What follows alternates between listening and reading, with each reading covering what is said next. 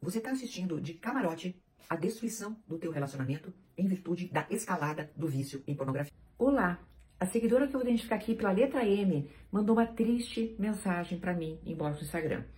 Tô casada há oito anos e meio, segundo casamento, eu tenho 54 anos e meu marido tem 51. Ele é fissurado em pornografia, vive conversando com esse pessoal que vende remédio, produtos para aumentar o órgão genital, olhando vídeos de mulheres seminuas. Nos, nós temos relação sexual uma vez por mês, eu tô na menopausa e não tenho libido. E ele não me ajuda, sempre me culpa, eu não quero ele e como fuma, não tem vontade. É isso que ele me fala sempre. Às vezes pego o celular dele escondido e sempre pego algo. Peguei vídeos e foto dele se masturbando. Ele disse que mandou para uma pessoa que vende os produtos para aumentar e para ter ereção. Mas não sei se é verdade. Não, não é verdade, querida, tá? Vamos deixar bem claro. Depois a gente continua. Me passei para o garoto de programa no Face que tenho e chamei ele. Ele entrou na minha, falei que era trans e ele se interessou me disse depois que me chamava, eu estou destruída. Abri o jogo com ele, estamos na mesma casa, mas não consigo que ele me toque, nem eu tocar ele. Ele disse que não está normal, que vai procurar um psicólogo e que sou tudo para ele. Somos muito amigos, companheiros, mas sem sexo. Eu amo ele, mas não sei mais como homem. Me ajuda, por favor. Bem, querida, você está assistindo de camarote a destruição do teu relacionamento em virtude da escalada do vício em pornografia. O que teu marido está mostrando é uma escalada. Geralmente a pornografia, depois que ela se torna um vício, ela foge do controle e aí ela vai para outros setores, para a dificuldade, por exemplo, em manter uma ereção, para a dificuldade de, por exemplo, ter uma relação saudável presencial e vai também para escalada em outros níveis, ou seja, vai se pensando, por exemplo, em assistir filmes mais, mais hardcore, hardcore ou talvez é, uma é, relação presencial também é, com fetiche e uma série de coisas. Tudo isso teu marido está demonstrando ter.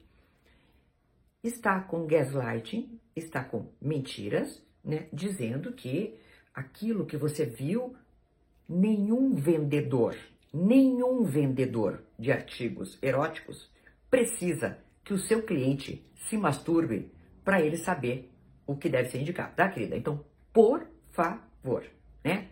Vamos também usar a inteligência que a gente tem, a racionalidade que a gente tem, para a gente não cair nessas manipulações de gaslighting. Aí você me diz que teu marido, né, como cereja do bolo, fuma, que é uma coisa assim super né, bacana, né? pessoa realmente está querendo mesmo adorar a sua saúde e o seu corpo. Querida, teu marido efetivamente precisa urgente de terapia. Mas eu, se fosse você, também iria. Não com ele e não na mesma terapeuta. Eu faria a minha terapia para entender onde é que eu larguei a minha autoestima que eu tolero um homem como esse. Tá, querida? É, as relações e mais as relações adultas, você é casada apenas oito anos com ele, pelo amor de Deus. As relações adultas, elas devem ser pautadas pelo quê? Pelo respeito, pela sinceridade, pela honestidade, pelo companheirismo e várias coisas estão faltando aí. Se você está tolerando uma relação faltante como essa, é que você sente que algo te falta também. Então, eu creio que no ambiente terapêutico você pode encontrar um fortalecimento de si própria, um fortalecimento da tua autoestima, de quem você é, para você analisar exatamente o que você tolera e o que você não tolera.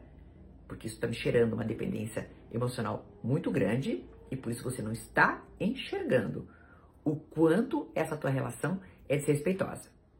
Lembre só de um detalhe.